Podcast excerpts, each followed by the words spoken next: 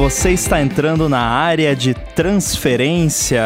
Eu sou o Guilherme Rambo e o nosso podcast é apoiado, como sempre, pelos nossos adetêncios lá no apoia.se barra área de transferência e no picpay.me barra área de transferência. Junto comigo, Marcos Mendes e Coca. Como estão vocês, pessoal? Olá, oh, tudo beleza? Me tira uma excelente. dúvida. Diga. Que número que é esse episódio? Opa, eu esqueci, né? Tem que falar o número e tem que falar bonito. É o. Peraí, deixa eu ver como é que fala isso aqui. Do centésimo décimo segundo, é isso? Boa, beleza. Boa, isso aí. Também conhecido como episódio 212. Exatamente. Para quem tá se perguntando, Bruno Casimiro tá numa missão secreta essa semana e não pôde participar aqui do episódio, mas mandou um alô e muito amor para todo mundo que tá escutando. Pô, agora todo mundo desligou. Né? Esse episódio está sendo transmitido pelo Clubhouse aqui, né? Também? Como é que tá? Pois é, poderia, né? Vocês estão usando o Clubhouse? O que, que vocês estão achando? Primeiro, alguém explica o que é o, o bendito então, Clubhouse. Mas existe um problema com essa premissa de explicar o que é o Clubhouse? Porque nem ele sabe exatamente ainda. É que nem querer explicar o Twitter no seu primeiro ano de vida, o Facebook no seu primeiro ano de vida, o Instagram, qualquer rede ele vai se achar. Hoje, o que, que ele é hoje? A minha impressão, foi o que eu consegui fazer de sentido ali da rede. Ele é basicamente uma rede social de podcasts efêmeros. É um bom jeito de descrever? Eu acho que é, uh, e eu tava pensando nisso hoje e eu tava enxergando da mesma forma também, porque você entra lá e aí você tem um monte de salas onde as pessoas estão conversando. Uhum. E eu entrei em algumas para escutar as conversas e é basicamente como se fosse um podcast. Então tem uma sala lá, é, ah, falando sobre a miss última missão da SpaceX, sei lá. E aí tem um pessoal que gosta do assunto batendo um papo. Tipo, a gente aqui tá batendo um papo, claro, sem tanto formato, né? Uma coisa um pouco mais livre. É, eu também tracei um paralelo com rádio amador, de certa forma, é. porque, né? Uhum. É, tem essa parada, tipo, um monte de gente ali entra num num canal que é de um determinado assunto e troca ideia sobre aquilo por áudio. E esse áudio ele é efêmero e ao vivo e a pessoa entra, fala, sai, enfim. Então eu também via um certo paralelo com isso. É, e, e, concordo, não, assim, é, por enquanto é isso, de repente vai virar outra coisa, de repente não vai virar nada, mas é interessante, é, é curioso. O... É, é essa analogia de podcast me, me não fica redonda para mim, por quê? Porque não tem feed. Não, também, porque não tem feed. Mas. Não o... tá no Spotify. É. O... Primeiro que, assim, da parte de consumo, né? Você, você pode. Podcast você pode ouvir a qualquer hora. No caso do, do Clubhouse, você. Sim, é efêmero, mas você tem que ouvir naquela hora. Não uma efemeridade de 24 horas. Ah, peraí, se eu entrar agora uhum. eu consigo escutar a sala de, de hoje de manhã. Não, eu tenho que estar ali na hora do, do negócio. Então é mais próximo a rádio do que a podcast, né? Mais a rádio amador do que a podcast numa outra analogia. E podcast tem uhum. todo um preparo. A gente tá gravando aqui agora, mas a gente, é, né, tá fazendo transmissão ao vivo, a gente tá, entre aspas, num estúdio com microfone bacana, de né, vestidinho aqui, né? Tudo legalzinho. Vai ter uma edição, vai ter publicação, vai ter que pegar os links, colocar no, no, no, na pauta para fazer o feed. Lá não, imagina o Elon Musk fazendo um podcast. Primeiro que ele teria que ir para um estúdio, ele teria que se vestir, se arrumar e ir para um estúdio. No Clubhouse não, ele tá deitado lá na cama, lá com um cara de sono olhando pro teto, faz um Clubhouse lá e, e começa a falar. Né? Tem outro outro punch. Me lembrou muito, quem é das antigas, tem um negócio chamado linha cruzada, que vocês... é quase como se fosse uma linha cruzada o, o Clubhouse. É, o disque amizade do, do mundo moderno, né? Não, é, o bate-papo UOL. O mundo deu voltas, voltas, voltas, evoluiu. Pronto, voltamos pro bate-papo UOL, só que agora é com áudio. Bate-papo UOL com live misturado com o podcast instantâneo não gravado. Oi, quer e, é, tecer? É, é... O Marcelo Araújo, que está acompanhando aqui ao vivo, falou que tem uma sala que todo mundo fica em silêncio. Se alguém fala alguma coisa, fazem shhh. o propósito da sala é ficar em silêncio. Quero entrar Gostei nessa dessa. Sala. É, tá parecendo um é. Orkut isso aí. o, o, o Mendes, mano, tava falando, né, que já deu treta com o Clubhouse em, em julho, no meio do ano. Pra mim, Clubhouse era uma coisa ali de uh, novembro, no máximo, outubro, mas não é antigo assim, Clubhouse? É, já foi, um... ele foi fundado em 2000 e, e, deu uma treta que era um, era um executivos, é, CEOs de empresas, e era uma sala que eles estavam falando sobre jornalistas e começaram a falar mal de uma jornalista específica. Eu acho que ela tava lá, uma coisa dessa, assim. E aí, por ter esse negócio de. é, Falou, tá ali, né? Não tem gravação, não tem nada assim, não tinha muito é, é, como ela reproduzir isso pra falar o que tinha acontecido, mas fez uma matéria e acabou ganhando uma. f- Primeira vez que eu escutei falar de Clubhouse foi por causa disso. Claro, com polêmica, né? Mas. Já tava Foi- e ele ficou assim? por um. Ou Já, já beta? tava na App Store, Caramba. mas era. era pouquinho.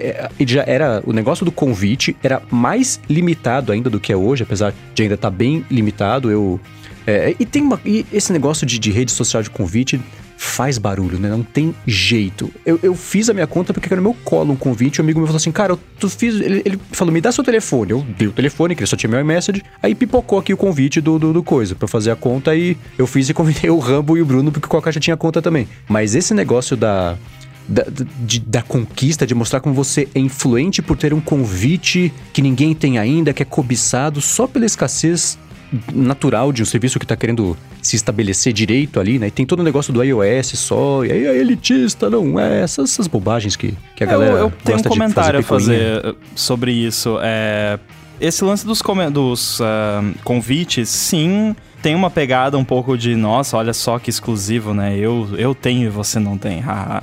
É, e tem também, mas tem também a questão do, do buzz, né? Que gera aquela coisa, pô, Uhum. o cara me deu um convite, isso aqui é uma coisa. Você cria uma escassez. é, falsa, uma escassez Aham. artificial daquela coisa que faz aquilo ter valor, né? Que na Sim. real não tem. Então, se o Marcos me falasse, ah, ô, ô Ramos, se inscreve aí no Clubhouse, eu ia falar, não, eu não conheço. Aí, pô, mas olha, esse negócio aqui que você precisa de um convite pra entrar e ninguém tem convite e tal. Ó, Rambo, eu tenho um convite aqui pra você. É esse convite eu estou dando exclusivamente pra você. Cria uma, uma, uma vontade das pessoas se inscreverem e é uma estratégia que já se provou bem sucedida. Então, os caras estão fazendo certo. Que é válido, É, esse sim, esquema sim. de convite de escassez é válido se realmente é uma escassez, né? Tipo, ah, peraí, vamos ver aqui, vamos testar, vamos querer. Tá ainda em beta, né? O- E pode ser também, né? Pode. A gente não sabe qual é a capacidade de Servidor, servidor, deles sim. e tudo mais, né? Sim, Mas sim. pode Não, ser, mas né? eu tenho certeza que essa escassez também é por isso. Porque se Também, abrir também. contas livres, cai o servidor, né? É. Então eles têm, especialmente no último mês, cresceram. Eles chegaram. Eles, ó, que louco, né? Eles estavam com uma avaliação de 100 milhões de dólares a- a- no ano passado. Começo do ano agora atingiu um bilhão. Uma rede que né, não existia agora há pouquinho, já vale um bilhão de avaliação, claro, né? Mas assim, um bilhão de dólares e, e- e não tá com, tá com, sei lá. É, é, Mas essa. du- duas coisas. Quantos Né? usuários tinha que eu vi hoje? Esqueci. Eram 5 milhões, né? Não era uma coisa muito grande, não. É, não, não é grande não. Duas coisas aí. Isso de avaliação é uma avaliação, mas é uma avaliação real. É aquele esquema de, peraí, eu dou da- 10% da, da minha empresa e aí Uhum. eu recebo, sei lá, é, é 100 milhões de dólares. Então a minha empresa tá valendo Aham. um bilhão. Então é, é uma Sim, sim, avaliação, mas é uma avaliação é, de mercado, né? Não é? Os analistas fizeram as contas e, e acharam que É, vale um a- milhão. Não é pagaram. essa, assim, né? eu, Pode- eu peço dinheiro pra você e em troca, tipo, 100 milhões, em troca você tem 6% da empresa. Então, regra de 3, o 100% vale X milhões ou, ou bilhões. A, a conta de Agora, avaliação é essa. tem essa questão do iOS também, só trazer um ponto de vista diferente, porque a- as pessoas veem isso também como uma coisa de é, não, é elitista, é só iOS. é. Mas tem, tem um pouco desse lado que, assim, as pessoas mais influentes usam iPhone. Isso é fato, né? Tanto é que as pessoas fazem propaganda de Samsung, não sei mais o que, mas estão usando iPhone. É, isso é uma verdade. Porém, tem a questão técnica também. Você desenvolver um app para iPhone nativo é muito mais barato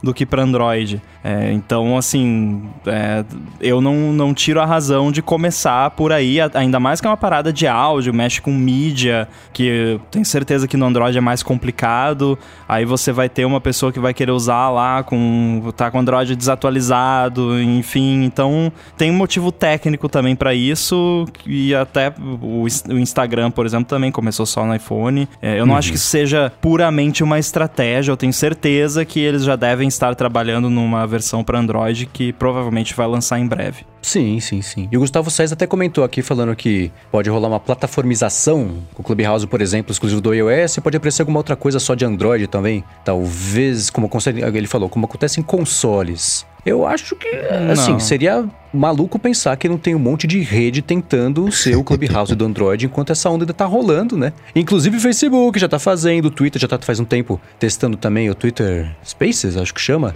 uhum. que é basicamente a mesma coisa também. Então, é, é, é, seria estranho pensar que não tem redes tentando fazer isso e, e, tentando se apropriar desse território no Android, já que ele tá aberto e existe claramente o interesse por alguma coisa assim. Né? Mas eu não vejo como a, a empresa vai, vai ter o Clubhouse do Android porque isso não existe. É, uhum. Você não escala se você é do iOS ou do Android, pelo menos não no nível de um Facebook ou um Twitter da vida. Você precisa uhum. ser multiplataforma. Então, se alguém for abocanhar esse mercado, vai ser uma das gigantes como Facebook, Twitter, enfim. E aí não é do Android, vai assumir tudo, vai engolir completamente uhum. o conceito em todas as plataformas. Então, eu não acho, por exemplo, se eu resolver hoje criar o, o Clubhouse para Android, Club não Buddy. acho que eu vai, vai colar. É, eu não acho, não acho que eu vou ser bem sucedido nesse, nesse processo não. Eu tô vendo aqui a, o histórico de atualizações do Clubhouse na App Store. E a primeira versão que aparece lá é de 14 de outubro. É 0.1.3. Primeira versão que aparece. E tem um programa de, de influencers, de criadores para para Clubhouse. Né? Entrou em vigor nos Estados Unidos em dezembro.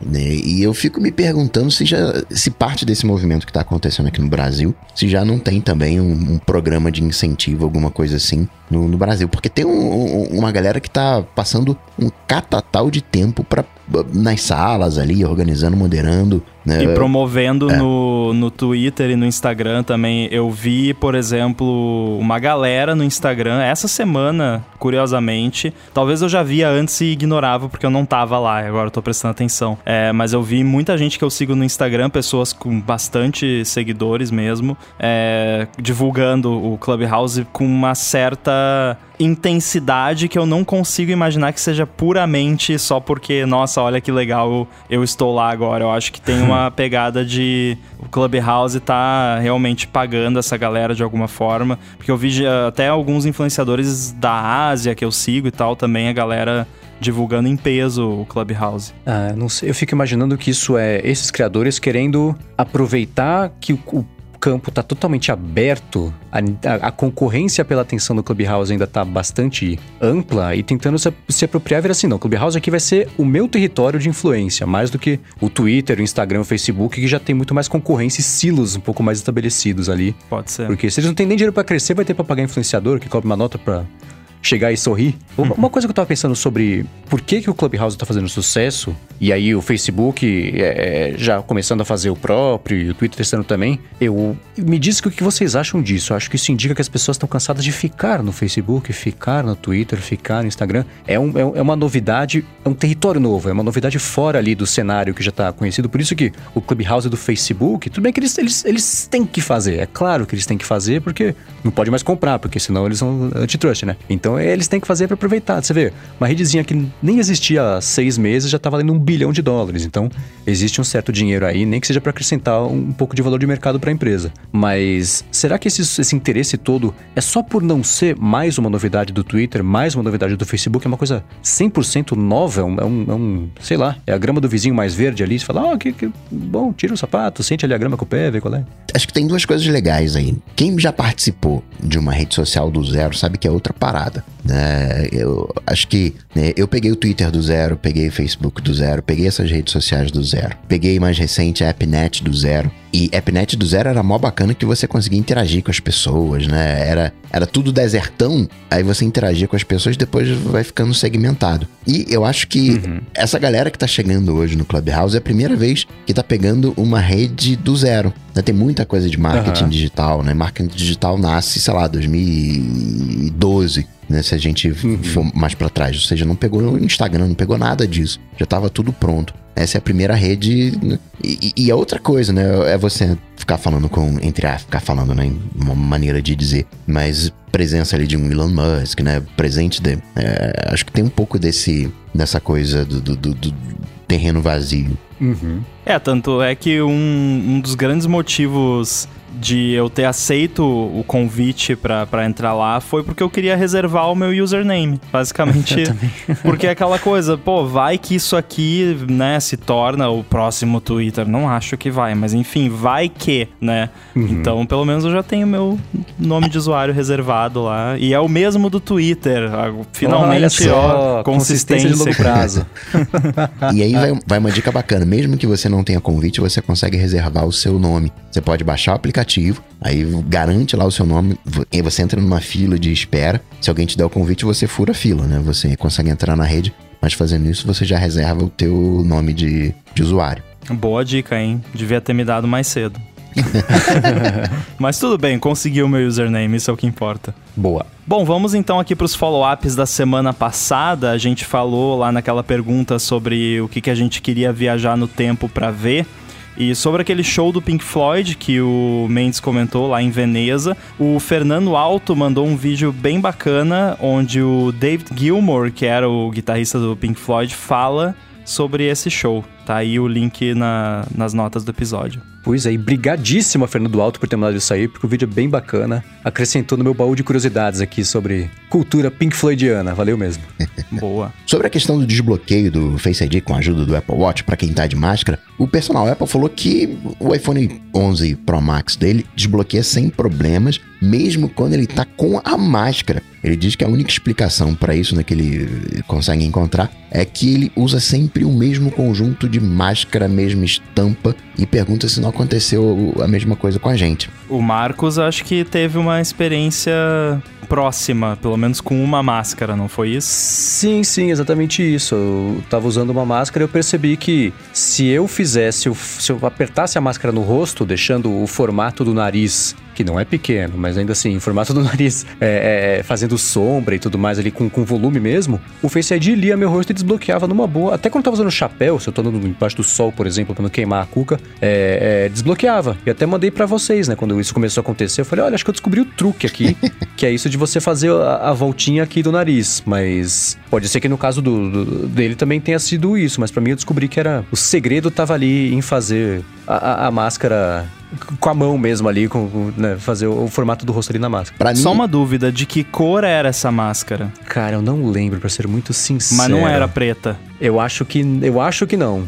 É, porque assim, é, eu tenho uma teoria de que o, o, pior tipo de máscara é a máscara preta, porque absorve todos os espectros de, de luz, né? E, mas assim, comigo não teve jeito, eu tentei todo tipo de máscara possível. E eu também, eu sempre usei, por muito tempo eu usei sempre a mesma máscara, só que preta, né? Aí hoje em dia eu tenho várias, tá, vários modelos diferentes e tudo mais. É, mas nunca funcionou. Até tentei fazer aquele esquema de treinar tapando a metade do rosto, depois a outra metade e tal. É, né? Não funcionou isso. Não, não consegui. Comigo nunca funcionou de jeito nenhum. Para mim, eu tenho que tirar o nariz. Né?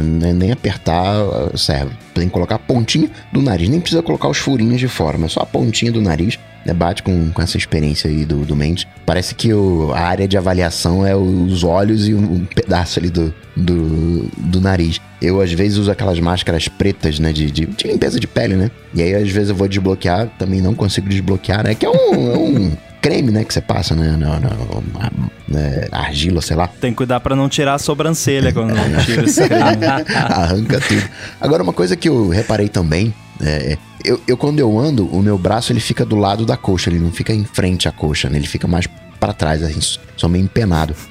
E aí eu vou desbloquear, ele não desbloqueia. Eu vou desbloquear o iPhone e ele fala, pô, teu Apple Watch tá muito longe, aproxima aí. Aí quando eu coloco pra frente do corpo, ou de repente porque eu tenho muita massa, né? Aí não consegue.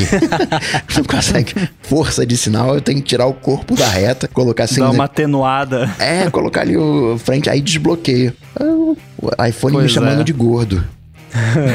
um follow-up em tempo real, minha máscara era branca, tá? Que eu conseguia fazer o desbloqueio. Eu acho que a gente já tinha comentado na época que você tinha dito que era branca. É, mas, mas é, o desbloqueio com o Apple Watch tem funcionado muito bem para mim. É, eu tive dois probleminhas só. Um deles não é exatamente um problema, mas um problema que eu tive, que foi um problema mesmo, é que ontem eu tava caminhando e eu fui desbloquear, eu tava ouvindo podcast com os AirPods Pro, fui desbloquear e na hora de desbloquear os AirPods Pro desconectaram do iPhone. Deve ter dado algum bizil ali com o, o Bluetooth e tal que deu pau. E aí eu mandei. Eu acho até que o, os AirPods Pro da direita eles deram reboot, porque desligou o cancelamento de ruído neles. E quando isso acontece é porque o AirPod tá, tá re reiniciando. Não sei se vocês sabiam Olha, disso. Olha, é, acabei de aprender. E ele reinicia em tipo um segundo. É, uhum. Enfim, aí eu mandei feedback pra Apple com os uh, diagnósticos e tudo. E agora, antes da gravação aqui, o iPhone tava em cima da mesa, virado pro teto. E eu tava brincando, metendo o dedo na tela dele para ver a hora e tal, e ele desbloqueou com o meu iPod, sendo que ele não tava olhando para rosto nenhum com máscara nenhuma, né? É, mas assim, esse desbloqueio do, do iPhone com o Apple Watch, ele não usa o seu rosto, de fato. Ele só usa um rosto com máscara. É isso que ele tá procurando. Então, se ele detectar um rosto com máscara no, no teto, como aconteceu aqui, ele vai desbloquear com o Apple Watch se o Apple Watch estiver perto, se seguir todos aqueles outros, né? todas aquelas outras regras. E o, você sempre tem o fallback, que é o botãozinho ali no Apple Watch para bloquear de novo, né? Uhum. E inclusive quando você aperta esse botão, eu testei aqui, ele bloqueia para valer. O, nem o Face ID funciona mais. Aí você precisa digitar necessariamente o, o código. É, aquele bloqueio como se você tivesse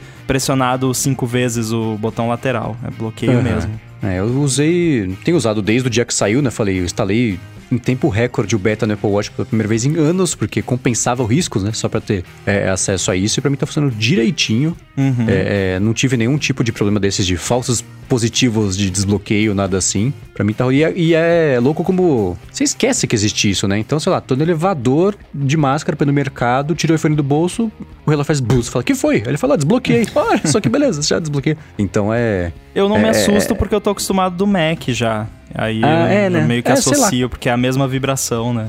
É. Mas é, é, bem legal. É inesperada a vibração, né? Do Mac você abre a tampa e ele, ele beleza, ele fala que fez isso, né? Então no iPhone ele falou, ué, mas tô olhando pra você o que foi. Ah, é justamente por isso. Mas assim, embora tenham acontecido essas duas ocorrências comigo, eu também considero que tá funcionando direitinho. Ainda mais que é o primeiro beta, né? Tá funcionando muito bem. Ainda mais para um primeiro beta, tô, tô bem satisfeito aqui. Uh, mas seguindo aqui, o Márcio Rocha quer saber sobre o Vivo Easy que a gente estava comentando no episódio passado. Como é que funciona o roaming internacional do Vivo Easy? Alguém sabe responder?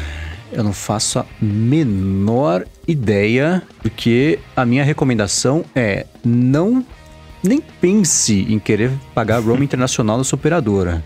Para qualquer coisa que você for, compra um chip no lugar. Todo país vai ter operadora que vende chip com 500 mega, 1 giga, 10 giga, 50 giga, 80 giga e vai ser mais barato. Não interessa o preço da operadora, vai ser mais barato do que fazer, você fazer roaming internacional, sem sombra de dúvida. Então a dica é sempre essa. Então, tem algumas operadoras que têm contratos internacionais. Por exemplo, o a Claro, ela vai ter o passaporte Américas, o passaporte Europa. O passaporte Américas é tipo 10 reais a mais na tua conta e você consegue usar uh, em qualquer país da, da, América a tua franquia do Brasil. Então, é, você paga 10. Aí nesse caso acaba até compensando de alguma maneira, né? 10 reais a mais para você ter acesso à sua, à sua própria franquia. É, no caso do Vivo Easy, eu duvido que exista qualquer possibilidade dessa, porque ele é feito para ser barato e você não pedir muito ele e não é te easy. entregar muito e funcionar. é, é, é, isso, assim, não tem nem suporte. Então, suporte, assim, quando alguém, app, quando alguém me pergunta qual, como é que funciona o roaming internacional, independente do contexto, a minha resposta tende a ser não funciona. É, mas uh, eu, eu repito a recomendação do Marcos é, e adiciono também, acho que a gente já comentou em outros episódios. Pega, vai lá na App Store, procura One. Não, não é One Sky, é Gig Sky, G-I-G Sky procura lá na App Store, se o seu iPhone é dos mais novos que tem o eSIM, e você compra lá um pacote, paga com Apple Pay e já sai do Brasil já com o plano lá ativado. E é isso que eu fiz na, nas minhas últimas viagens internacionais e é uma maravilha, porque você chega no, no país, você já tá com a parada lá, você só habilita lá na, nos ajustes e já sai de dentro do avião com internet. Então eu sempre recomendo isso, a não ser que você saiba que seu plano tem já ou que vai ficar mais em conta, mas eu acho esse, essa metodologia bem mais interessante. Também o... acho. Eu, eu daria como dica o esimdb.com. É um site que compila todos os planos de eSIM. Então, é como se fosse um conjunto de GigSky, né, por exemplo. Então, ah, peraí, eu tô indo pro, pra, pra França. Ah, legal, na França tem aqui, funcionam esses eSIMs, eu posso contratar, e aí você faz a contratação, né? Já sai daqui, né? É um eSIM, né? Já, você já sai daqui do, do Brasil com, entre aspas, com a linha ativada, depois você procura a melhor opção. O, pelo que eu lembro do Vivo Easy, era, era alguma coisa como. Porque o Vivo Easy tem aquela coisa de você paga um real por dia e ligações ilimitadas. No caso do Vivo Easy, eu lembro que era alguma coisa na casa de, de 10 centavos para cada minuto de ligação, para cada uh, mega baixado, era alguma coisa assim. Né? Tem é, eu procurei fazer. aqui rapidinho, é exatamente isso. Então é basicamente 100 reais por giga. É, é um absurdo, hum. não, não, não, não compensa. Mas, né, uh, pós-pago. Dá uma olhadinha para ver se não tem nenhum acordo internacional, né, alguma, algum passaporte Sim. desse da vida. Uhum. Tem o SIMDB, tem o Gig Sky, né? No, no, os, os planos são pré, né? O Vivo Easy acaba sendo pré, o Team Beta, né? Esses planos como o Mendes falou, né? São feitos para ser baratos. Então não, não, não, não cola com ele, é. não. Não é a melhor opção. E teve uma vez que eu tentei contratar um plano internacional do Vivo Easy. Quando eu fui passar pela imigração do aeroporto da Espanha, me mandaram pra salinha. Eu falei, bom, deixa eu avisar meu irmão que eu vou ser deportado de volta pro Brasil, que eu não vou aparecer no aeroporto de Genebra. E aí eu tirei, eu liguei, né, coloquei o chip do telefone. Aí eu não conseguia acessar o site do Vivo Easy pra comprar, pra comprar o pacote internacional, porque eu não tinha um pacote internacional. Então eu fiquei uhum. trancado para fora da rede e não conseguia fazer nada porque eu não tinha dados para comprar os dados, o acesso para comprar o acesso. Nossa. Então funcionou muito bem. Mas é. deu tudo certo, nem deportado eu fui, então ficou tudo bem. Maravilha. É, e ainda sobre o episódio da semana passada, mais uma vez, a gente já falou isso várias vezes aqui. A Apple faz alguma coisa, um monte de gente reclama, a Apple vai lá e faz o que ela devia ter feito desde o começo. Tudo hum. bem que nesse caso, eu não achei que a decisão inicial da Apple foi ruim, assim. Eu, eu sinceramente não entendi a choradeira toda que aconteceu nas redes sociais, mas tudo bem, porque sobre o lance do DTK, a Apple tinha oferecido lá os 200 dólares de crédito para comprar um Mac M1 até o final de maio, e aí o pessoal reclamou bastante e a Apple mudou de ideia e agora ela vai dar um crédito de 500 dólares e esse crédito vale até o final do ano. Uhum. É, eu também tive. É, a minha reação foi. Vamos repetir a semana passada, né? Foi exatamente essa. As pessoas já tinham conseguido descolar. O Apple estava dando 200 dólares a mais do que era esperado, ou seja, 200 dólares. Mas uma coisa que eu entendo é isso do prazo ser para maio. Uhum. Porque imagina que, mesmo que você seja um desenvolvedor que acabar. Você comprou o Mac com M1 e vai sair o MacBook Pro de 16 polegadas, lindão, bonitão, com tudo que a gente sempre quis e com tudo que não tem que a gente não queria, tipo touch bar, vai querer comprar de novo. Ah, mas era válido até maio o crédito. Nem para isso vai servir porque ele perdeu esses 200 dólares porque ele não comprou, não esperou. Que esse Mac não deve sair até maio, né? Vai sair lá para junho, WWDC, julho, agosto, enfim. Então, o prazo de validade para esse desconto era uma coisa meio mesquinha, porque não, não, não tem porquê, né? Uhum. Mas os 500 dólares, ah, assim, que bom que para quem vai conseguir resgatar, agora resgata mais do que o dobro. Maravilha, agora consegue usar até o final do ano também, que é bom. Mas é curioso como é, é, é, é, difícil você ver uma reação tão imediata, assim, uma mudança 180 graus. Foi muito rápido, de, né? De, de, de direção para poder apaziguar os ânimos ali da galera, né? Que nem exatamente um público gigantesco, né? O DTK saiu de graça, então, para efeitos práticos. Sim. Saiu de graça, é, exatamente. É, porque ele custou 500 dólares, então foi basicamente um retainer, né? Foi tipo o calção lá do, do, do hotel, né? Damages. Uhum.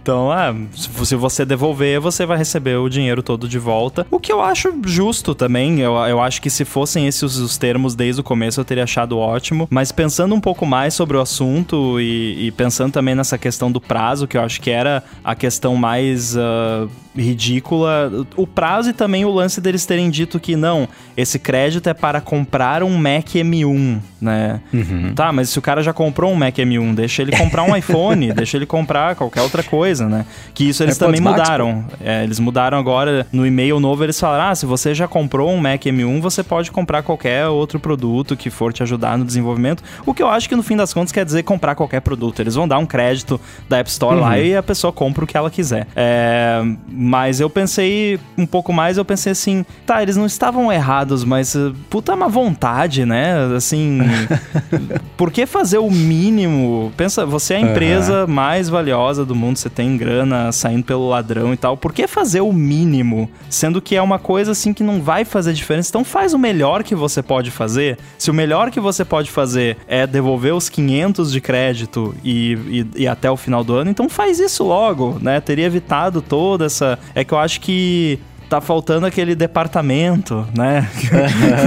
no, no, na parte de, de, relação com os desenvolvedores da Apple, de, que, vai, que olha para essas decisões e fala: olha, gente, isso aqui não vai funcionar, a galera vai reclamar. Vocês já viram como é que foi outras vezes, o pessoal. Uhum. É, parece que tá faltando alguém para avisar, né? Assim, quem sabe a gente faz um pouquinho melhor, né? Se fosse a época do Phil Schiller, é, tá achando ruim? 100 dólares, então. Quer dizer, não, nada. Não vai ter dinheiro nenhum, pronto. E se reclamar, a gente vai cobrar ainda. É.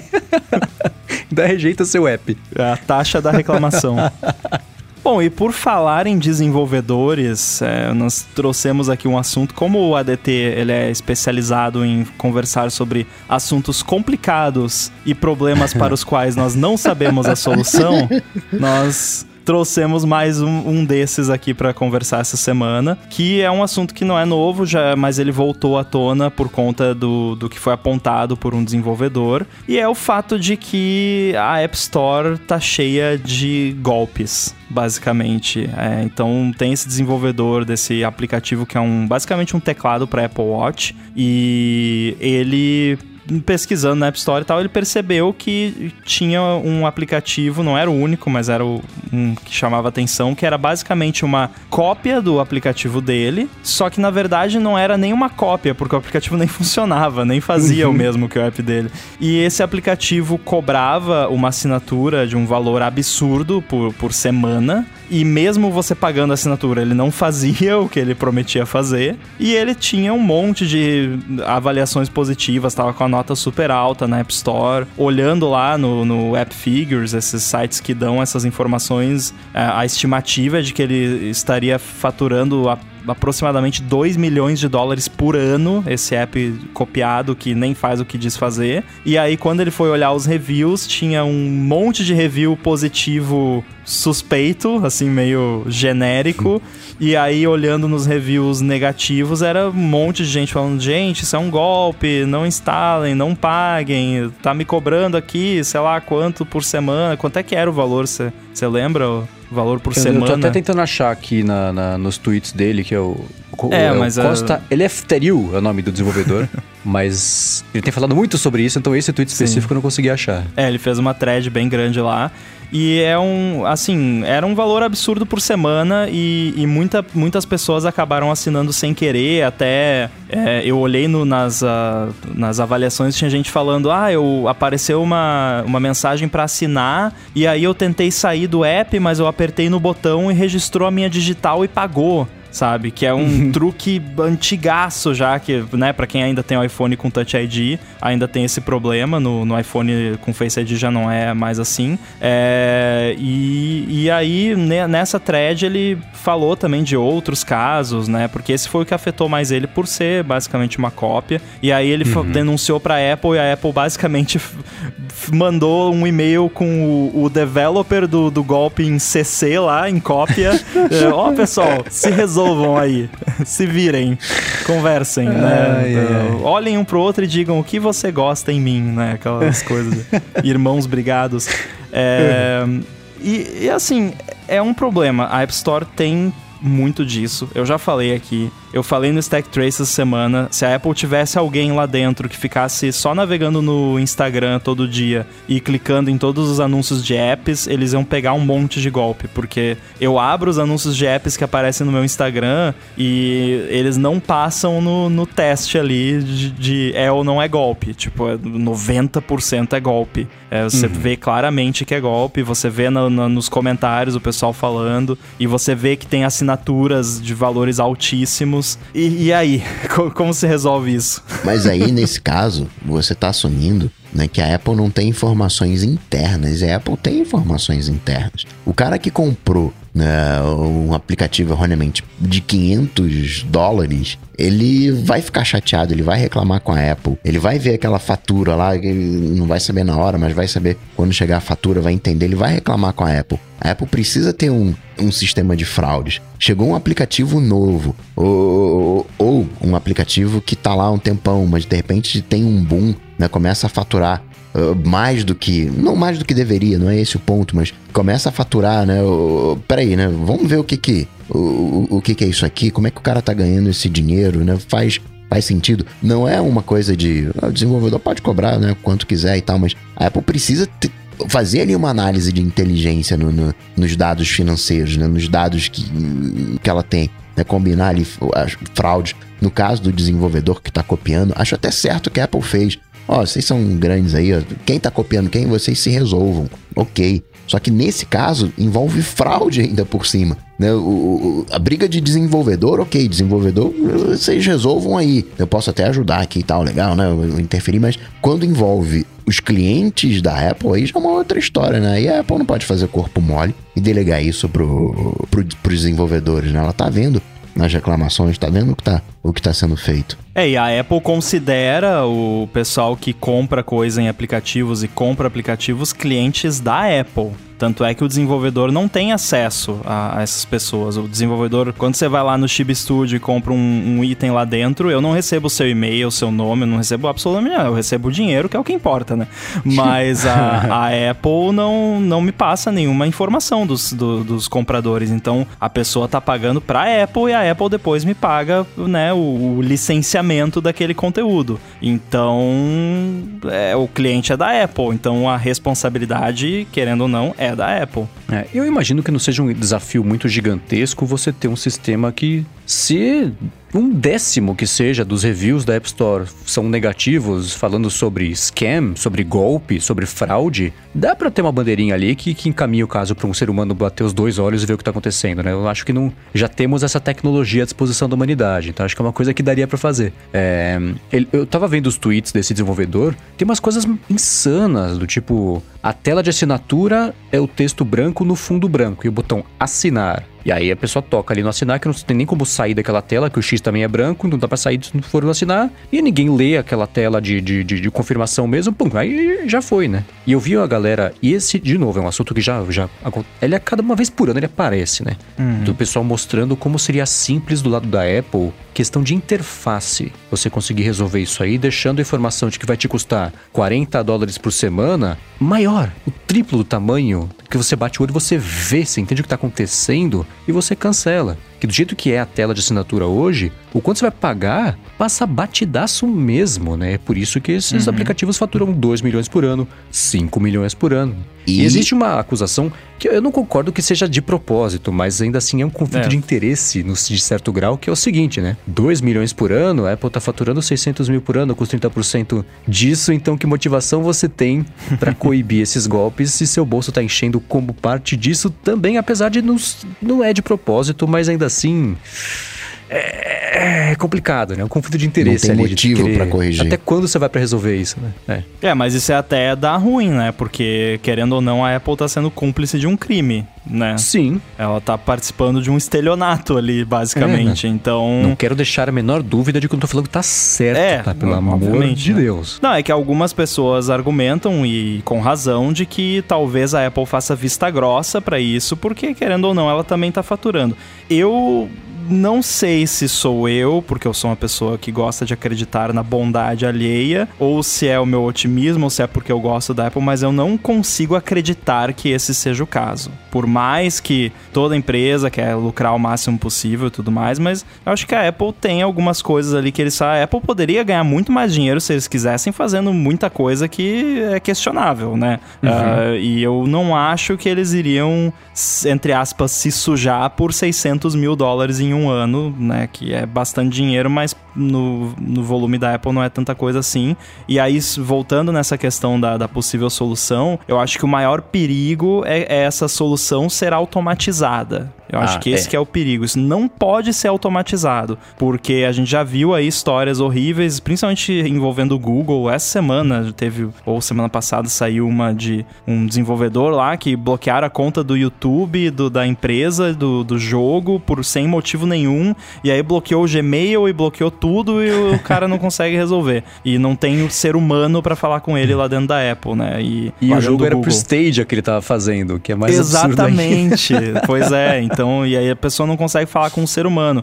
E querendo ou não, assim, é, eu já tive a minha conta de desenvolvedor bloqueada pela Apple. E mesmo assim, primeiro, eu conseguia falar com o ser humano. O ser humano não resolveu nada na maioria das vezes, mas tudo bem, conseguia falar com o ser humano. E segundo, isso não afetou em nada o resto da minha conta. Só afetou a parte de desenvolvedor. O resto continuou funcionando normalmente. É, então, a, eu acho que a Apple tem um controle um pouco mais fino dessas coisas para não, né, não pegar e, e, causar problemas muito grandes. E tem que ser ser humano, não adianta. E, e não precisa ser assim. As pessoas falam de volume, pô, mas a App Store tem milhões de aplicativos, é muita coisa. Mas o volume desses aplicativos que são esses golpes deve ser pequeno. E faturam alto. começo de conversa. É, aí é que tá esse é outro ponto. O, o volume de, dos que são golpes devem ser pequeno, deve ser pequeno.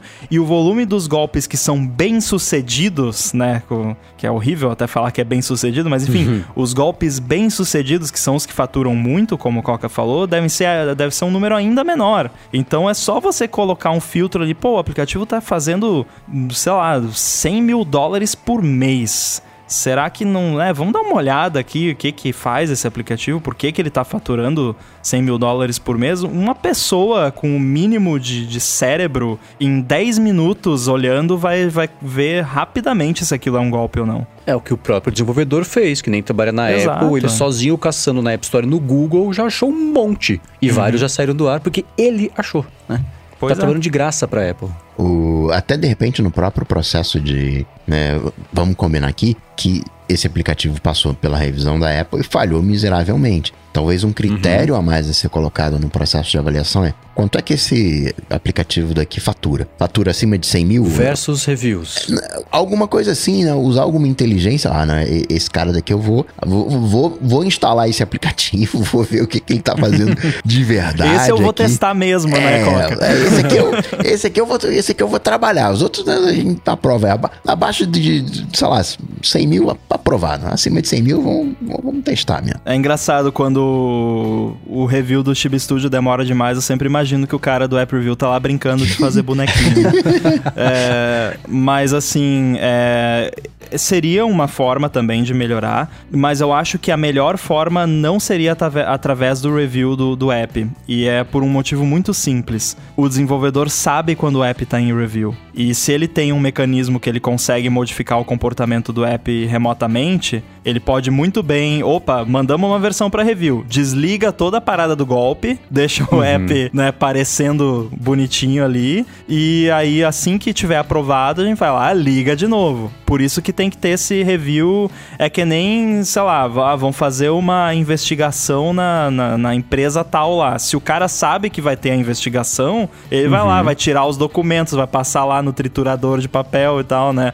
É a mesma coisa. O cara mandar o app pra, pra review, ele vai pegar ali, vai esconder as coisinhas e tal. Depois que o app passar, não, agora a gente. Né, que nem o lance da Epic, por exemplo, que o app deles lá que dava para vender coisa sem passar por in-app purchase passou no review, né? Então, uhum eu acho que o que falta são esse, é, essas investigações sem aviso, assim. Pô, ó, tem esse app aqui que tá faturando um monte. Ô, você aí, Zezinho, que tá sem app nenhum para revisar, baixa esse app aqui e dá uma olhada. Mas, mas mesmo usando, mesmo que o cara ele adote um esquema para burlar esse processo da revisão, né, para não dificultar a investigação, o cara que tá fazendo a revisão, ele pode ter acesso, caramba, esse aplicativo daqui faturou mais de, de 100 mil. Peraí, quantos, quantos, quantas pessoas são assinantes desse aplicativo? Peraí, 10 assinantes?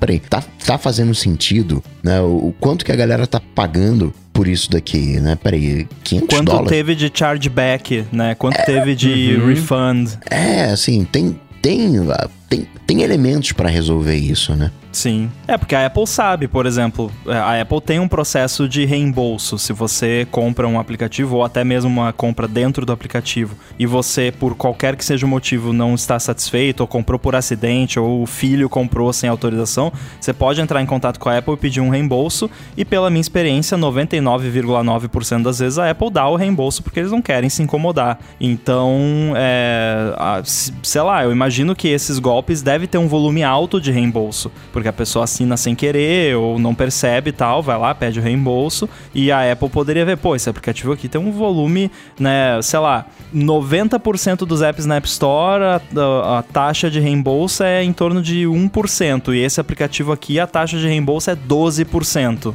tem alguma coisa errada, né? Aí, uhum. vamos, aí, o que que faz? Tira o aplicativo do ar? Não, entra em contato com o desenvolvedor, desenvolvedor pergunta, pede para algum revisor lá revisar o app de novo, né? Não, não sai já tirando tudo do ar, porque é, é aí é que tá o, a complicação do problema. Né? Tem que ter um balanço, não pode ser uma coisa totalmente assim, tolerância zero, porque aí você vai acabar tendo falso positivo e tirando do ar aplicativos legítimos, né? Uhum que acontece de monte, mas é.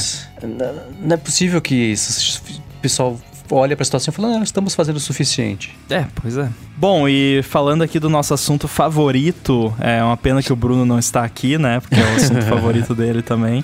É, essa semana, ou semana passada, maldição aí da quinta ou da sexta-feira, teve um, uma reportagem do The Information falando sobre o óculos de realidade aumentada da Apple. Fala que óculos, mas na verdade é o headset, né? O, o uhum. headset de realidade virtual da Apple e ele trouxe algumas informações que, que a gente ainda não, não tinha ouvido falar, pelo menos não de forma muito concreta.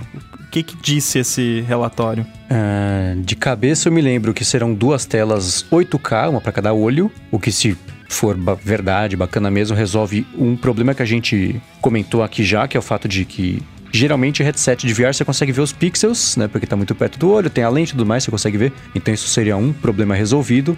É, eles publicaram, tá aqui na descrição o link para quem quiser ver, um croquis ali, um, um, um, rascunho do que parece um resultado de um telefone sem fio com 2 ou 3 graus de separação entre o produto de verdade e quem desenhou, mas dá para ter uma ideia ali de como é que seria o, o, os óculos com a frente né, toda preta e, e um, um, formato ali. Ele parece um, sei lá, um, um iPhone é, é, no formato do Magic Mouse da Apple, assim, com acabamento parecido com o Magic Mouse. E ao redor da cabeça ali, o elástico parece a pulseira da Apple Watch. Então ele é uma amálgama de produtos ali da Apple para dar esse resultado mais ou menos ali. O que vocês acharam desse desenho? Inclusive? É um filho dos AirPods Max com o Apple Watch. Pois né? é, isso. É, né? eu diria o seguinte: é, é, é você deitar, né? O, o, os AirPods Max, eles estão na, na vertical, você deita, né? Ele fica na horizontal. Né, o, o que você coloca na orelha, você encaixa ali de alguma maneira nos olhos. Tem esse esquema, é, o, tem o próprio esquema do, né, da, da, da, do headband, né, do, do, do, arco superior ali, né, dividido em dois e tal, né, bem parecido. E o esquema de, de fecho é como se fosse a pulseira do, do Apple Watch. Só que, né, uma coisa curiosa, não é exatamente pelo menos na imagem né, que, que fizeram, mas não é exatamente similar à pulseira do Apple Watch, porque a pulseira do Apple Watch você enfia para dentro, esse meio que você faz para fora. Eu fiquei pensando nisso, né? Poxa, faz sentido ser para fora porque não prende os cabelinhos né, de trás da cabeça, né? Então teria que ser realmente uhum. para fora. Porque a Apple tem essa unificação de linguagem, né? O, o, vamos combinar aqui. O Apple Watch ele é bem parecido com o. Eu consigo reconhecer, eu olho pro Apple Watch e olho pro AirPods Max, eu vejo que é a mesma coisa, né? Tá na mesma. Uhum. É, não sei como é que a gente. Tem dá um nome bonito para isso, Mendes, essa, essa linha, assim, esses traços, assim, a mesma. Como é que a gente chama isso? É o Gestalt. É, é a mesma vibe. É, boa. mesma família. Mesma é, estética. É, e, e peraí, vamos aproveitar aqui o, o, a pulseira do Apple Watch, colocar também aqui a pulseira do Apple Watch, a, a coroa digital, o, o headband. Achei que eles foram muito, muito felizes nesse, nesse processo. E é importante também ressaltar, sendo duas telas 8K, uma para cada olho, você consegue fazer o 3D suave, né? Porque se fosse, uhum. digamos, um único telão, né, que você enche... como se fosse uma tela de TV, né, colada ali, uma tela de smartphone colado, você não conseguiria fazer o 3D, né? Você não teria uma imersão por completo. É, exatamente. É o mesmo efeito do óculos 3D de cinema, né? Só que melhor porque são de fato duas telas e não uma tela só que está dividindo com polarização.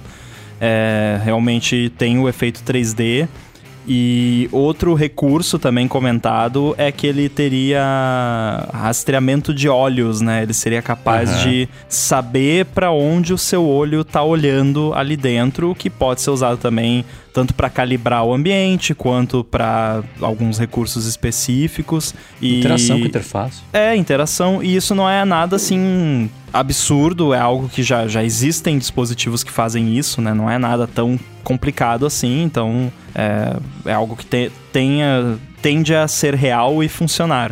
Agora, esse lance das duas telas 8K só me faz pensar assim, como, como, como que vai ter duas, duas telas com resolução de 8K? Hum. O que que vai vai faz, vai ser o cérebro disso? Onde vai ficar o cérebro disso? Ah, é, eu acho que a vantagem é que as telas serão minúsculas, né? Então você consegue empurrar uhum. uma quantidade grande de pixels, mas uma tela pequena, então dá para ter um processamento que não precisa ser de, de, de, de foguete para fazer funcionar. Não, mas, espera aí, eu não sou nenhum engenheiro de pixels, né? mas 8K é 8K. É o, uhum. o número de pixels é o mesmo. A área onde eles estão sendo projetados, não sei se faz tanta diferença. É que tem a ver com a densidade dos pixels em relação ao tamanho da tela, certo? Não, mas o, que o Ramo tá querendo dizer é o seguinte: no final das contas, você tem que controlar 8 mil pontos. Não importa se uhum. um ponto é uma lâmpada, ou né, do tamanho de uma lâmpada, ou do tamanho de, da cabeça de um alfinete, você tem que ter a capacidade de. 8K é, é, tem que fazer. Dá uns, dá, é, são bilhões? Não, deixa eu fazer as contas aqui. Isso buga a cabeça tipo um quilo de, de, de chumbo versus um quilo de algodão. é, o, porque. É no... 7.680 por 4.320. Isso Vezes dá dois, que 30... são os dois olhos, né? É, vezes dois. Isso dá pouco mais de 66 milhões de pixels. É pixel pra caramba. é, eu ainda tô. É que pode ser o 8K com o pixel dobrado, que nem o upscaling que faz no iPhone, pode ser a percepção de 8K em relação à distância da tela do seu olho com a lente que vai estar no meio para fazer. Então, é, aí entra também a parte do telefone sem fio que eu comentei, uhum. que entrou pro desenho, pode entrar aí também da parte técnica.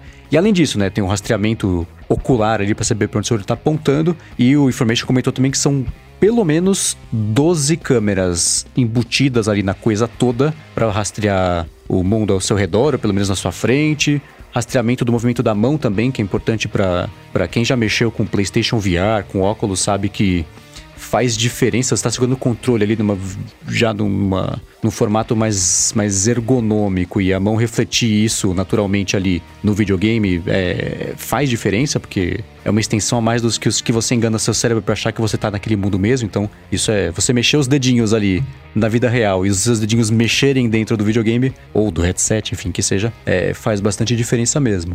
E no iOS 14 já existe a detecção de hand pose, né? Que eles chamam pose de mão. Uhum. E funciona muito bem. Você usa o ARKit ali, ele te dá um esqueletinho com cada Sim. dedinho separado, as articulações. E, e, é bom o negócio. Eu fiquei bolado quando eu vi a uhum. apresentação da WWDC. Com certeza é uma tecnologia que eles já colocaram ali no, no, no iPhone, no iPad, enfim, pra galera já ir, né? Desenvolvendo coisas e vendo como é que funciona. Sim, quer um exemplo prático disso que quem tem iPhone tem acesso a isso e que faz diferença? Os, anim os Mimojis. Que hoje tem rastreamento de língua, né? Se você abrir a boca e mostrar a língua, o, o, o, bichinho na tela também faz uhum. isso. E antes não fazia, era estranho. Hoje é, é, um pouco mais convincente, é mais natural a interação, o, o espelhamento que ele faz do rosto, só porque tem língua. Então essas coisas fazem muita diferença na hora de você interagir de um jeito mais natural ali. Só que a gente tá falando sobre isso tudo, as tecnologias todas, né? Aquela coisa toda. E aí vem a parte do preço. é especulação, nada confirmado, mas tá escrito lá, não sei nem se foi ele, se foi o Mark Gurman que falou, que também saiu rumor tudo meio junto, mas resumo da ópera, 3 mil dólares para quem estiver afim de brincar com isso logo no lançamento. Faz sentido? Não, foi Information mesmo que falou, 3 mil dólares. Faz sentido? Faz, faz, faz porque dentro daquele framework que a gente já falou algumas vezes de ser uma coisa meio developer kit, assim. Ó, uhum. compra esse negócio aqui, que aí você vai poder jogar e não sei o que, ou brincar com esse aplicativo. De repente, a, a, gente não sabe também, a Apple vai lançar provavelmente seus próprios aplicativos de AR, né? Para experiências. É, imagina, sei lá, pega lá, lança um aplicativo de AR do Ted Lasso, que você vai no estádio e assiste um jogo, do, não sei, né? Uma malu maluquice dessa. É, então acho que tem sentido sim, porque isso não vai ser um produto para massa ainda. Produto para massa vai ser depois, aquele o, o, mítico Apple Glass que o Bruno vai continuar chutando aqui no, nas próximas bolas de cristal até 2025, provavelmente. É, então acho que, que, faz sentido sim e, e entra naquela mesma pegada do dos AirPods Max até de certa forma, tipo, se a gente pode cobrar 550 dólares por um par de fone de ouvido e para que a gente possa fazer o fone de ouvido do jeito que a gente quer, com toda a tecnologia bizarra que a gente quer, com os materiais caros, sem se importar em, em, em economizar, por que não, né? Então, ah, se a gente pode fazer esse headset aqui e vender por 3 mil dólares, que a gente sabe que as pessoas vão pagar, a gente não vai dar conta de fabricar, mesmo custando 3 mil dólares, então por que não, né? É, ele é, a gente fala aqui sobre produto, tipo o Apple Watch mesmo, que foi o produto que foi, a primeira geração foi lançada para bancar o desenvolvimento do Apple Watch como deveria ter sido desde o começo. é meio isso, só que numa escala de preço um pouco maior, porque é, é, é, é a tecnologia que eles estão mirando na, na, no, no 8K. Quando fica fácil processamento de 8K, que vai ser quando for sair o, o produto para o grande público, já vai estar tá barato fazer, porque a primeira geração foi, foi bancada por quem estava afim de, de, de, mexer com isso mais cedo, e claro, quem comprou para desenvolver e depois recebeu 3 mil dólares de, de, de cartão do iTunes para gastar depois, lá dentro de um ano, né? Vocês lembram quando é... veio o iPad e a expectativa do iPad era algo na casa de mil dólares. E aí veio o um negócio uhum. de 600 dólares. Caraca, é muito barato. Manda, manda 30 desse negócio aí. E de repente pode ser uma coisa assim também. Já coloca a expectativa né, em 3 milão. E aí a Apple Uh, começa a vender por 2 milão. Caraca, tá muito barato, não. Eu vou querer, vou querer dois, um pro orelha e outro aqui pro, pro, pro ouvido. Pode ser tanto estratégia naquele esquema dos vazamentos controlados, né? Que com relação a preço eu acredito que aconteça até certo ponto. Ou pode ser simplesmente alguém falou lá, ó, oh, pô, a gente fabricou um protótipo aqui custou 3 mil dólares esse protótipo. Protótipo custou 3 mil dólares. Protótipo uhum. sempre custa mais caro do que o produto final, porque ainda não tem uma linha de produção produção, não tem o componente em escala e tudo mais.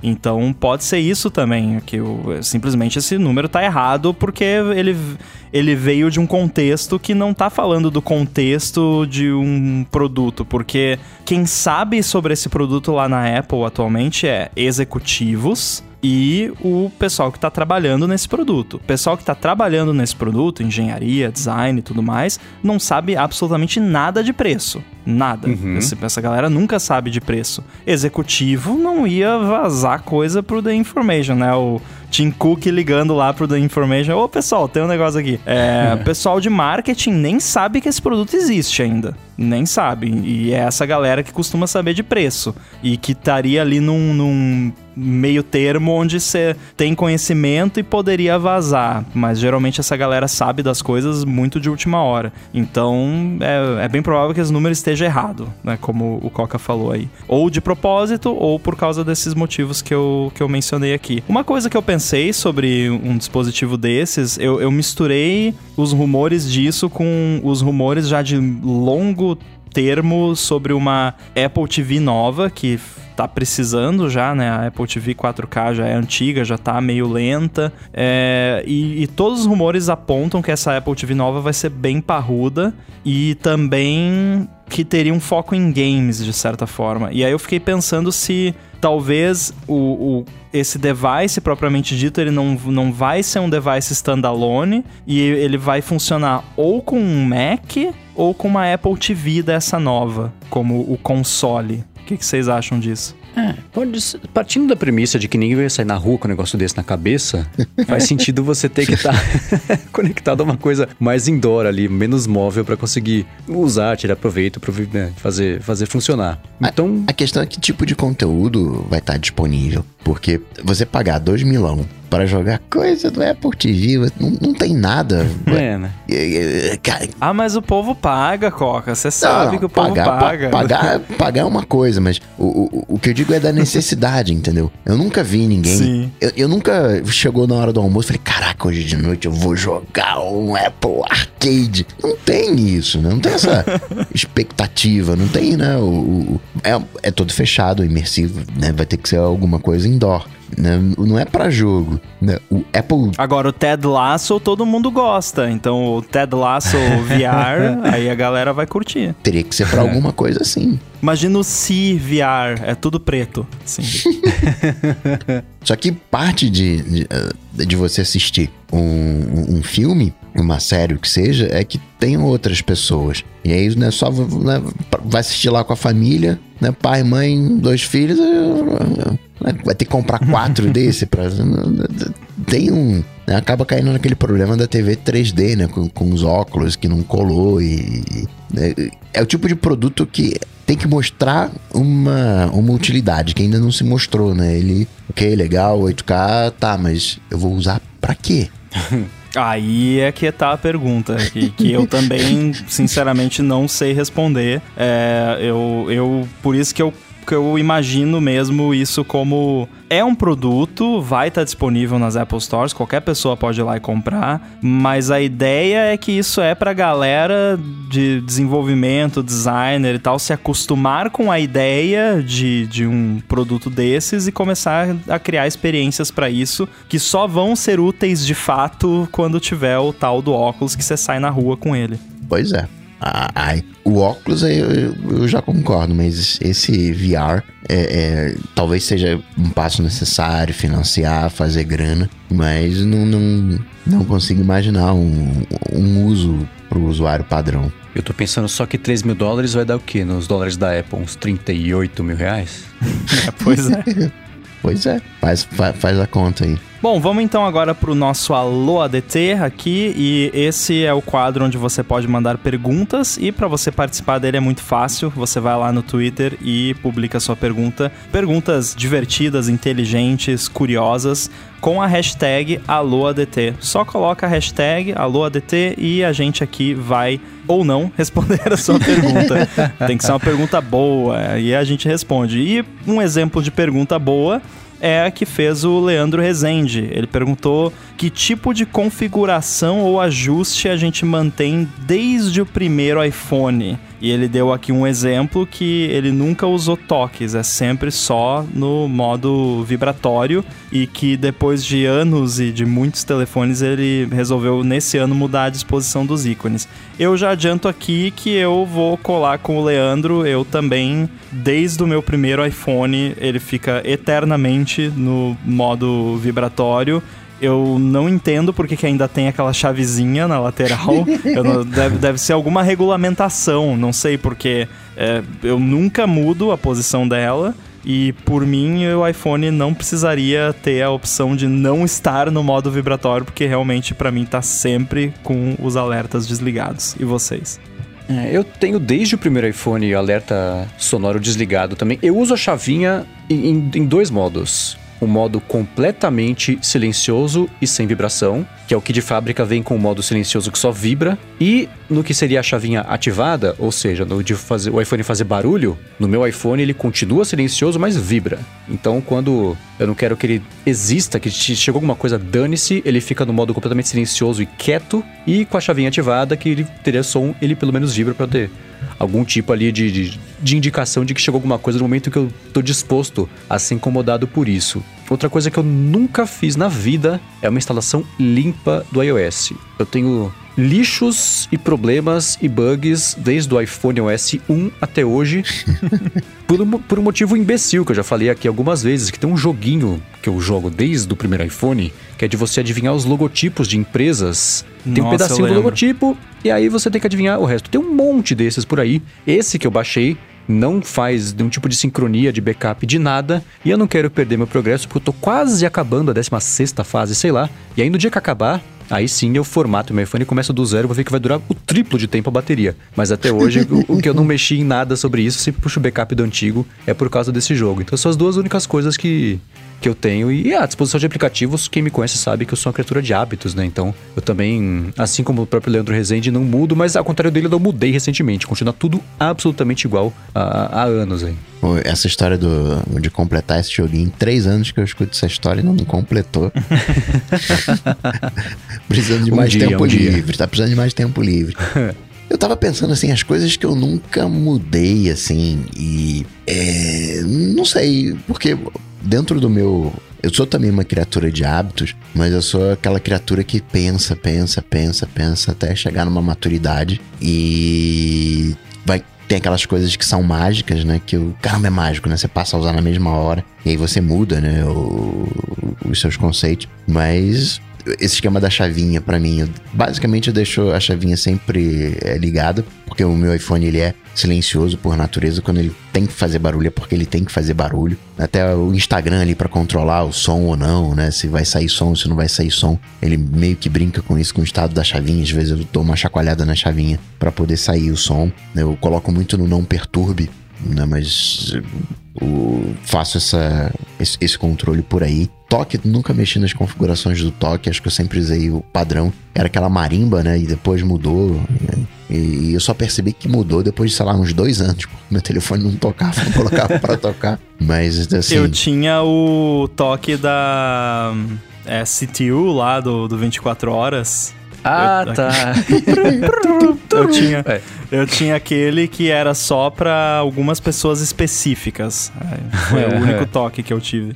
Mas assim, eu, assim, não, não consigo lembrar, né? O, algo que tirando os toques, algo que eu consigo que eu mantenha original. Tem um ajuste que eu sempre mexo desde que existe o não perturbe e é a primeira coisa que eu faço, uh, porque às vezes eu restauro é, eu instalo o iPhone do zero, já fiz a instalação limpa, diferente do, do Mendes, é, que é o do não perturbe para ele ficar ativado mesmo enquanto você está usando o iPhone, porque por padrão ele só desativa o, as notificações e vibrações na, na, quando ele está bloqueado.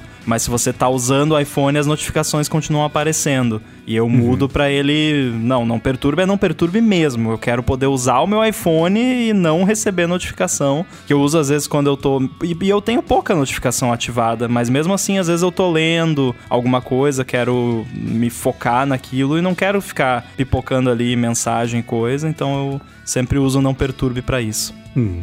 É, e uma coisa também que eu uso desde o começo, na verdade que eu não uso, é o bloqueio automático. Quando eu quiser travar o iPhone, eu travo o iPhone. Não vem travar sozinho, porque sempre no meio do caminho eu tô fazendo alguma coisa, quando não pode, quando não precisa. Então esse é um ajuste que eu, que eu troquei desde o começo e mantenho até hoje. Apesar de que eu só, ah, isso vai economizar bateria, dane-se. Eu não economiza o meu estresse dele bloquear sozinho quando eu não quero que ele faça isso. Então eu sempre deixei ali esse recurso desativado. E, é, e... animações, né? Eu tiro animações porque eu quero mexer no iPhone, não quero que ele fique pulando na minha frente.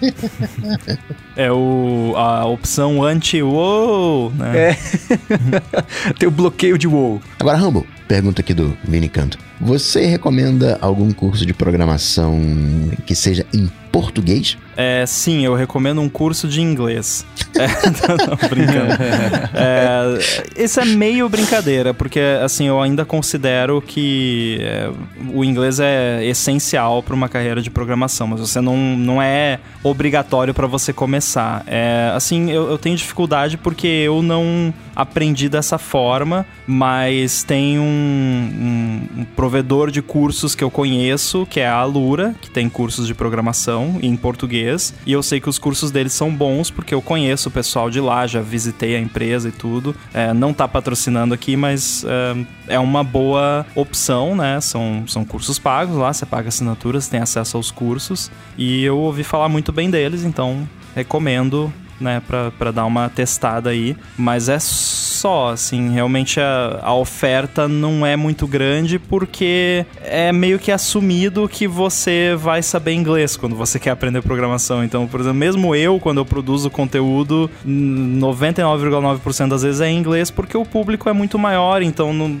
assim, é, por mais que eu goste do Brasil e queira ajudar a galera do Brasil, eu, não faz muito sentido para mim produzir conteúdo em português porque limita demais, né? Vira um nicho muito pequeno. Então eu recomendo aprender assim o, o, o inglês mínimo necessário para você conseguir ler, né? Porque eu comecei assim, eu não, eu, eu, não, eu não sei inglês desde nascer. Eu fui aprendendo aos pouquinhos e na época que eu tava começando a programar, eu sabia mal e mal ali o básico para conseguir ler um tutorial. E aí aos poucos eu fui aprendendo a falar, ouvir e tudo mais. O... Tem, eu diria que concordo que tem que saber inglês, porque saber inglês assim você consegue ler o programa, né? Porque né, você vai ver ali um begin, você vai ver um end, né? Um if. Peraí, o que, que é isso aqui, né? Pra... Begin e end é old school, hein? É, tentaram simplificar, colocaram ali abre chave, fecha chave e tal. Mas é para te dar um entendimento da coisa, né? Fica menos alienígena a, a programação, né? Você consegue né, ver que faz, faz algum sentido, né? Que não é, é, é é uma linguagem ali de computador, ok, mas tem muito de, de inglês na, na história. E outra coisa também da, da, importância do português, que mais cedo ou do inglês na verdade, que mais cedo ou mais tarde você vai passar por problemas. E é mais fácil de você achar a resolução do seu problema num Stack Overflow, né, em inglês do que você tem o mundo inteiro falando inglês, né, e português, né, Brasil, né, Portugal, alguns países na África, lá na, na, na Ásia, mas inglês é melhor pedida mesmo. É, e tem muita gente que leva isso para um outro lado de assim, ah, mas é, tá desvalorizando a cultura, o idioma. Não, não é isso. É que o inglês se tornou o idioma universal dessa área, né? Assim como na aviação, por exemplo, controle de tráfego aéreo, o pessoal se comunica em inglês, é, virou isso também na programação. E você entra nos fóruns, eu participo de alguns fóruns internacionais, tem gente do mundo inteiro e graças a existir um idioma que é o padrão, que casualmente é o inglês, poderia ser francês, alemão, português, não interessa. O importante é que tem um idioma padrão, né? Um idioma que é é esperado que você, estando naquela área, você consegue pelo menos ali trocar umas mensagens por escrito. E aí você consegue se comunicar com gente do mundo inteiro. Olha que, olha que legal. Eu não preciso saber chinês, italiano, francês, alemão para conversar com programadores desses países. Eu só preciso saber o inglês. Né? O inglês é uma abstração, querendo ou não. Então eu uhum. recomendo fortemente. E, e assim, é, é, meio né, babaca falar, mas eu não acho um idioma difícil. Pelo menos o básico ali para você conseguir é, ler um textinho ali, que, que era o que eu sabia no começo. Eu, eu conseguia abrir uma documentação e entender 70% do que estava escrito ali já era o suficiente. É, a linguagem oficial da diplomacia é o francês. Para fazer diplomacia, você tem que saber falar francês. Você vai programar, você precisa de um computador. Né? É uma ferramenta e vai precisar de inglês. Então você não consegue o, né, o desempenhar bem. Não tem jeito. Vai ficar muito sempre. Você pode até, até decorar as coisas, né? mas aprende inglês ali, né? É, isso é o que eu sempre comento com, com o pessoal que pergunta: você não precisa ser fluente para você conseguir se dar bem na, na programação. Você sabendo ali o basiquinho ali, o feijão com arroz, o The Book is on the Table, tá de bom tamanho. Bom, e por último aqui no, no Alô ADT de hoje, o Fábio Anaga quer saber o que a gente acha da possibilidade da Sony, da Warner e Universal Music também seguirem a ideia da Disney no mercado de TV e lançarem os próprios serviços de streaming, ao invés de colocar nos outros, lançarem os próprios. Vocês acham que tem chance? Seria uma boa ideia? Tira no pé? Qual é? Eu acho que eu vou falir se eu, se eu tiver que assinar tudo isso. é, no de chance eu, eu não sei porque eu não acompanho tanto esse mercado, mas é, me parece plausível, né? Assim, a questão é, será que essa galera teria fluxo suficiente para alimentar uma plataforma própria? Eu, eu, vejo de uma outra maneira, assim. Eu acho que a música é, não corre esse risco porque a música ela é livre. né? Eu tô na rua, eu tô cantando uma música, eu vou numa festa, tem ali uma, uma música rolando. E falando aqui é, especificamente de, de, de, cinema, né? De, de filme, de série, né? não, não, é livre, né? Ninguém interpreta uma série na, na, numa festa. Ah lá, lá, tô interpretando a cena de não sei o que. Isso não, não existe. E ninguém vai num show onde estão representando um filme. Não tem. Mas eu vou num show de música. E aí você tem toda um, um, uma estrutura de cobrança de, de um show de música porque tem os direitos autorais, direitos conexos, direitos whatever da vida, você tem um ECAD da vida que faz essa redistribuição da grana por play, então já está resolvido, né? O, no caso, falando especificamente da música, ela é livre, ela não tem um dono, digamos assim. Claro que tem os direitos autorais, né? O que eu tô querendo dizer é que é, é diferente. O, o, a parte de vídeo é um, é um lugarzinho fechado, né? É um cercadinho onde eu tenho controle, eu faço os acordos. Ah, peraí, então você vai estar. Tá, você tem o direito de distribuição em DVD no Brasil. Legal. Você pode distribuir aí, aí tem um tanto de grana. Aí a grana que eu recebo eu repasso né, no, pros contratos que eu tenho lá com os atores, né? A galera lá de Friends continua recebendo dinheiro de Friends até hoje, né? As séries mais Beleza. maratonadas de, do, do, Netflix um tempo atrás era Friends e o, era How I Met Não, How I Met não foi mal. Friends. How I Met Your Mother tá na, na Amazon. É, Quer dizer, aqui no Brasil, né? Lá fora é Amazon.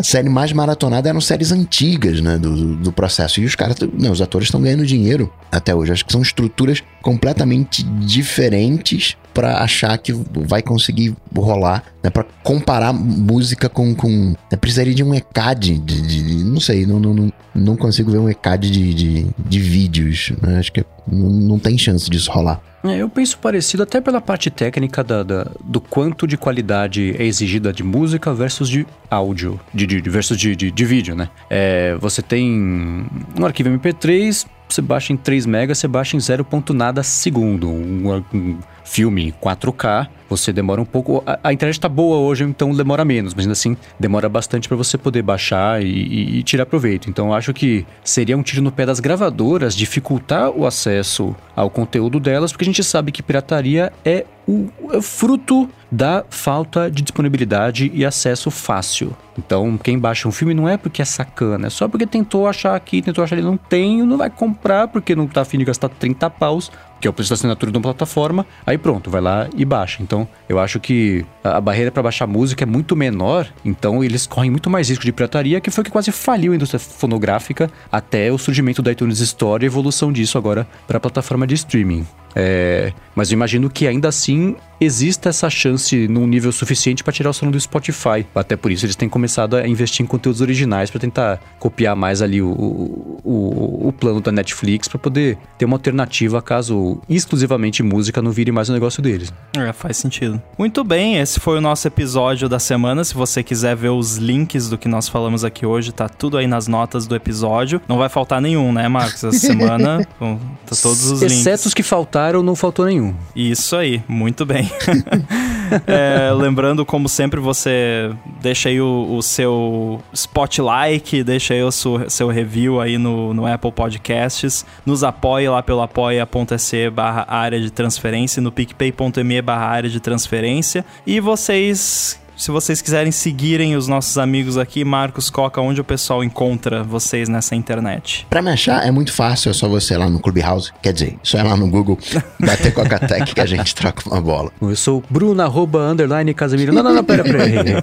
pra seguir o Bruno, arroba Bruno, underline, Casemiro, em várias redes sociais, inclusive no, no Clubhouse ele tá também, tá também no Instagram, no Twitter. Mas eu sou MVC Mendes, apresento o Loop Matinal, podcast diário de segunda a sexta do Loop Infinito e também escrevo todo, escrevo todo domingo a coluna semanal opinativa lá no ifeed.pt. Eu acho legal que o Escrevos virou padrão agora, né? Pois é, eu errei a mesma coisa semana passada. Não foi de propósito nem semana passada, nem nessa. Talvez semana que vem seja, não sei. Bom, eu posto as fotos no Instagram. eu, lá eu sou Guilherme Rambo 2, mas agora a onda da vez é o Clubhouse. Me segue lá, arroba underline inside. No Twitter também, arroba underline inside. Então é isso. Tudo dito e posto, a gente volta na semana que vem. Valeu! Falou! Tchau, tchau! Thank you.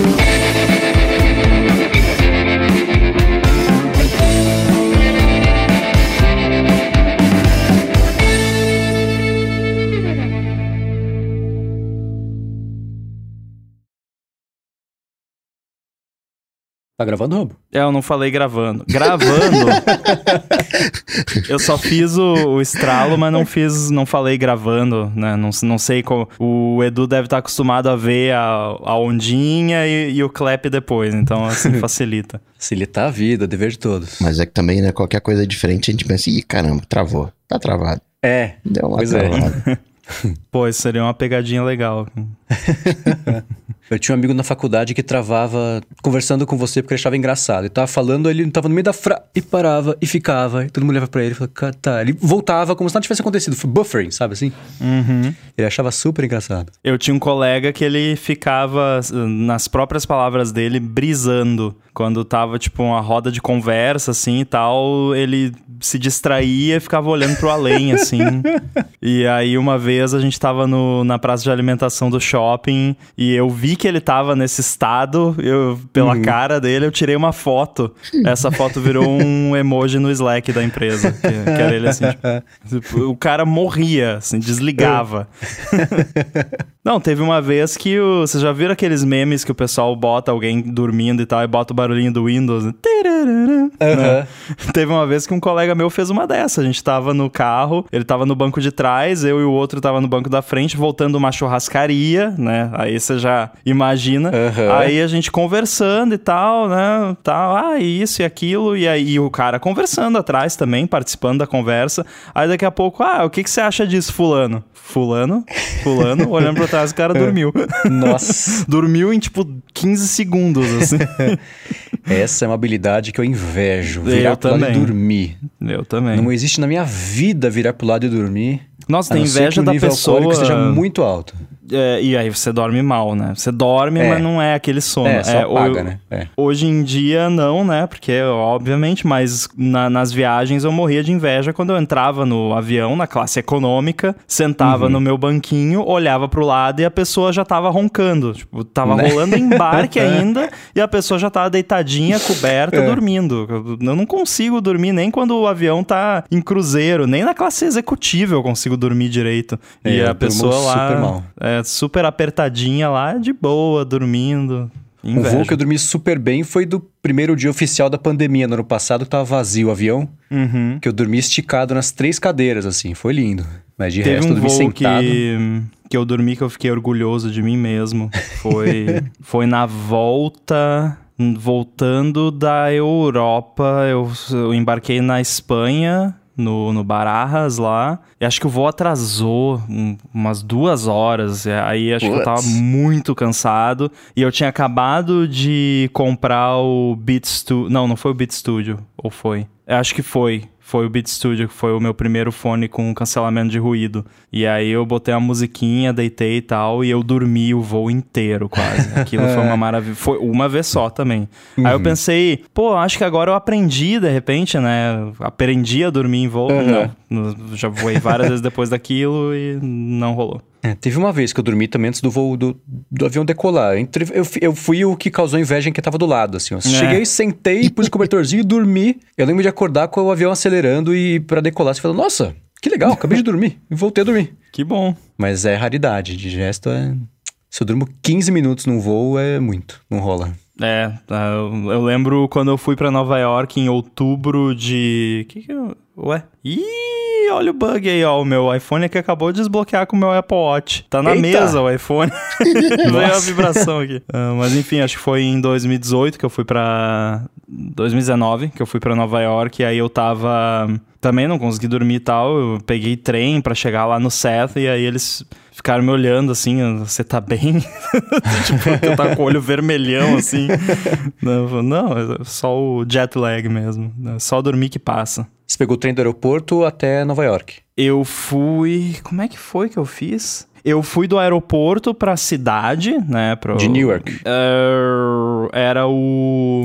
O JFK. JFK. JFK, eu fui pra cidade, eu fui até uma estação lá, porque eu tinha combinado com um amigo meu de me encontrar com ele pra gente dar uma volta lá, é, visitar alguns pontos turísticos. Uhum. É, aí a gente almoçou e tal, e aí depois eu peguei um trem do Grand Central Terminal pra uhum. onde mora o Seth, que é mais interior, assim, né? Entendi. Do JFK é pra Penn Station que vai o trem. Quer dizer, talvez é. tenha pra Grand Central, mas acho que, tá, que vai pra Penn Station. É, eu não Você acho que eu não no- desembarquei no Grand Central, não. Foi, É. foi na Penn Station. Nova York é muito gosto legal. tanto de lá. Putz, é, Recomendo. Então, gosto tanto de lá. E deu maior dó, né, nessa última vez que eu fui, que foi no primeiro dia oficial da pandemia, que Uhum. fui pra, e fiquei na casa do meu irmão por duas semanas e voltei, né? Foi, Putz, muito fui lá pra triste. sorrir em dólar, mas mesmo assim Sorrir é legal. Nossa, isso daria um título sensacional. Sorri em dólar. Só deu uma dó de não ter ido nos bares lá. O mais legal lá é a organização da- das ruas. Eu acho Hum. aquilo fantástico, porque eu tinha que ir no, no postinho da FedEx lá pra devolver o iPhone pelo trade-in. E aí eu olhei, ah, é na rua 53, 53 West, sei lá, uma Uhum. coisa assim. Tá, eu olhei no mapa pra que lado que ficava, olhei, tá, aqui é a rua 45. Então é só eu ir andando pra lá. Tipo, não, você não precisa ficar olhando no mapa, né? Aham. Você olha só pra que lado que é e, e vai vendo as ruas. É, não a meiuca de Manhattan, vai chegando pra baixo lá, a hora que vai chegar perto do, do, do- do centro financeiro, o Trade Center ali, dá uma embolada. Uhum. Mas o, o maior parte de Manhattan é aquele grid maravilhoso mesmo. Sim, pô, é muito bom.